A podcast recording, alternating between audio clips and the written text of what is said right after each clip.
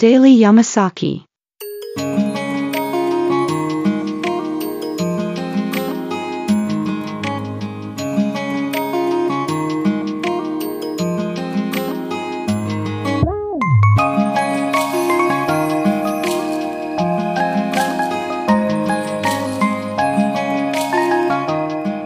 日常系ポッドキャストデイリーヤマサキでは山崎さんことマッさんの日常感あふれるおじさんエピソードをお話しするプログラム約10分間です。ヒアウィーゴー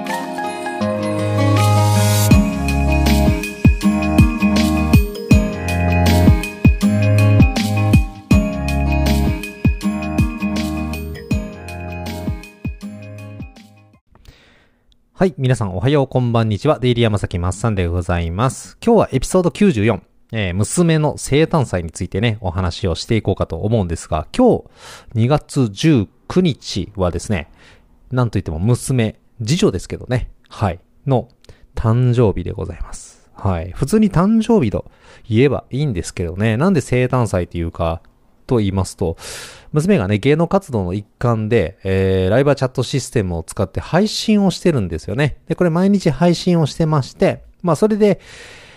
えー、まあ生誕祭というところで今日はね、ファンから祝ってもらおうという、そんな大事な一日でございます。ね、そのせい、よしければね、あの、これをお聞きの皆さんはですね、あのーまあ、備考欄の方からですね、まあ、ルーム貼っつけておきますので、ちょっと、え見ていただけたら嬉しいなと思います。うん。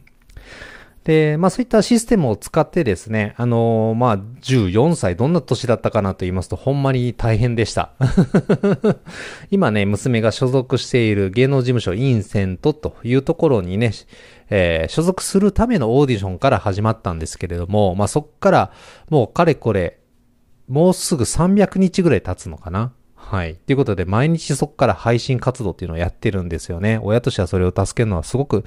えー大変でした。まあそんな形で今もちょこちょこお仕事をね、いただけてまして、先日はですね、まあ地方ローカルではあるとはいえ、えーアンミカさんの番組にね、地上波デビューという形で出ることができました。ありがとうございます。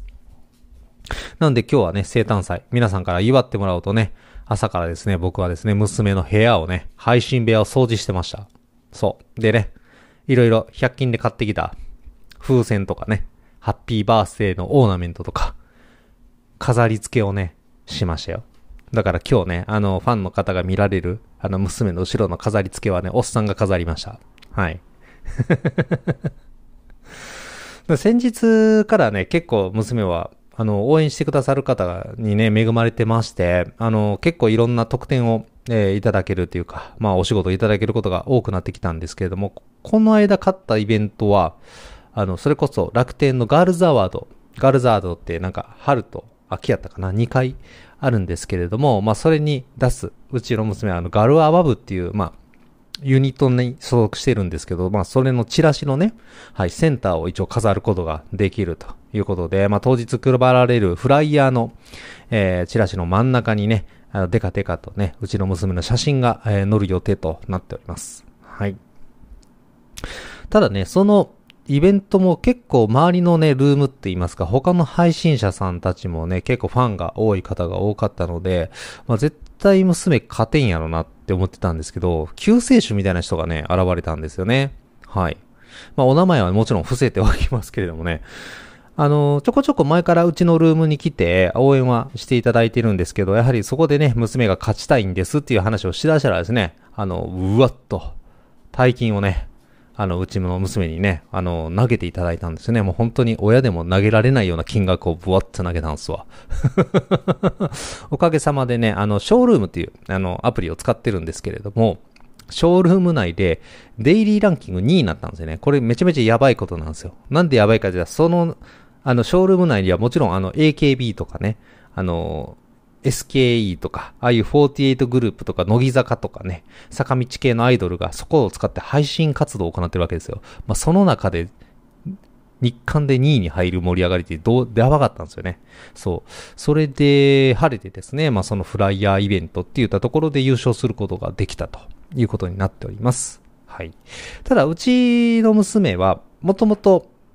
インセント事務所にね、所属するための別のオーディションを、まあ、その、受けるがためにそのショールームっていうシステムを使い始めたんですけれどもね、まあ、その時は実は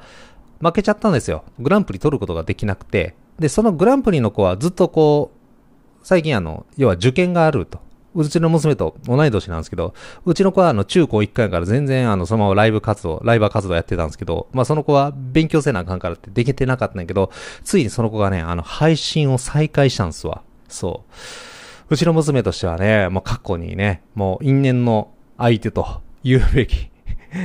形でかなり目の敵にしてましてね、いや、そんなん言うでもしょうがないで、と言うんですけど、やっぱその子がね、配信活動また再開したらね、めちゃめちゃファンがついてきたんですよね。で、まあやっぱ一時期ね、自分はずっと毎日配信してたもんやから、ファンがたくさんね、自分の周りに集まっては来ているんですけれどもね、その子のやり方がもう一つ気に食わないっていうのはね、親の私としても結構感じるところがあるんですよ。これどういうことかっていうと、なんかね、要は、とあるルームを応援するルームっていうのがまた別にあるんですよ。まあ、それはいわゆるファンの方が立ち上げたルームなんですけど、まあ、そこの人間を集めて誰々さんを応援しに行こうぜ言って、応援しに行ったりするから、まあ、いわゆる応援軍団みたいなのがいるんですよね。で、その優勝した子にはね、その、ちょっと厄介な応援軍団がついてるんですよ。で、どうなるか言ったら、たくさんこう、お金をね、投げてくれるファンがいるところに挨拶しに行くんですよ。そう、インターネット上でね。やっほーやってきたよ。何々ルームからお届けみたいな感じでね。あの、たくさんの人数そこに行かすわけですよ。そう。そうすることによってそこのルームでは、あ、何々ルームから応援たくさんいただいてありがとう。皆さんも応援行こうねっていう形で、結果応援が集まる。プラス、たくさんお金を投げてくれる人がそこのルームに投げるというようなね。まあ、ある意味一種のテクニックを使うわけですわ。やこいでしょ？で、うちは、もともとそんなんもうずっとしてたら大変やし、まあそういうの一切してないんですけれども、まあその、優勝したこのルームはするんですよね。そう。基本的にこうライバーチャット内で別のルームの宣伝っていうのはモラル違反にはなるんですけど、そこのルームはやっちゃうと。まあね、それが別に間違いではないんですけどね。間違いっていうかル、ール上違反ではないんですけどね。うん。ってこともあって、最近うちの娘が結構不安定です。そう。あの、フォロワーさんが、どんどん近づいてきてるって言ってね。今何人フォロワーいるっていうね。もうフォロワーの話やめようやと思うんですけどね。あまりそこにね、あの、執着しすぎてもいかんなと思うんですけど、まあね。でもそれもやっぱり実力じゃあ言うとこもあるんで、正直ね。そう、優勝したこともやっぱ可愛いし、コミュニケーションも上手なんですよね。うん。そこを認めないとうちの娘は、まあ、これ以上ね、成長できないんじゃないかなっていう親目線、話しておきます。はい。で、うちの娘も、23日からですね、今度はね、あの、ガールズアワードに出るためのイベントがね、ついに始まります。はい。ここで優勝ができると、まあ、晴れて、楽天ガールズアワードにね、ランウェイを歩くことができるというところで、ぜひともね、娘には頑張っていただきたいなと思うんですが、僕全然知らないんですけどね。まあ、これファッションショーでしょ？いわゆる。もう言い方がおっさんやけど。このガールズアワードね、チケットがもう販売、先行販売始まるんですか？始まったんか？始まったんですけど、すごいですよ。あのー、アリーナの早割り、もうソールドアウトっすよ。スタンド席はまだ残ってるみたいですけど、アリーナ席が1万2000円。早割りでよ。スタンド席が9000円っていうね、めっちゃ破格やんと思って。で、モデルが誰が出るんかなってね、見たらみんな可愛いんですけど、誰も知らないんですよ。何人か知ってるんですけど、それこそ、あの、娘が出たアンミガの番組でね、ナイナノちゃんっていう、あの、TikTok で有名なインフルエンサーの方がいらっしゃるんですけど、そのナイナノちゃんが出るとか、あとは、娘の事務所の先輩でね、あの、山本舞香さんとか、はい、が出るっていうのは唯一わかりますが、他はね、ほとんどわかんないんですよね。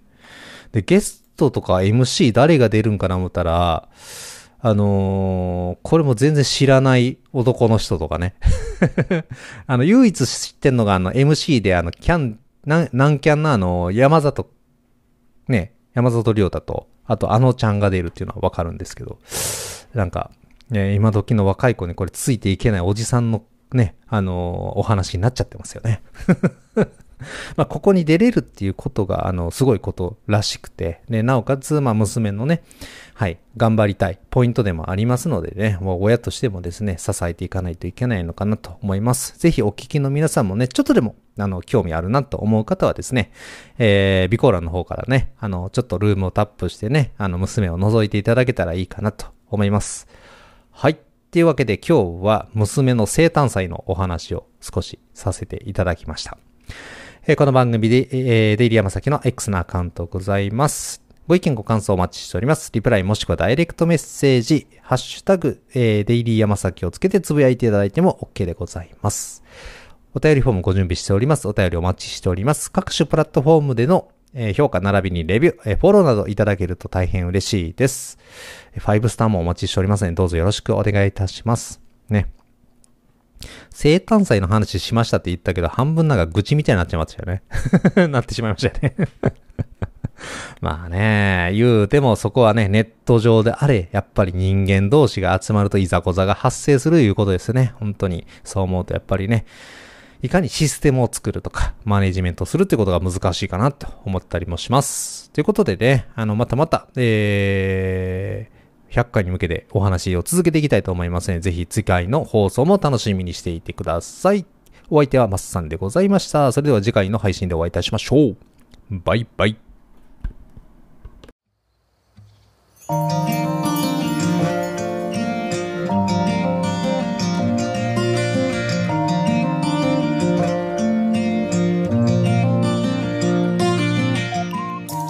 もデイリー山崎をお聴きくださり、ありがとうございました。また次の配信でお会いできるのを楽しみにしております。Have a good time!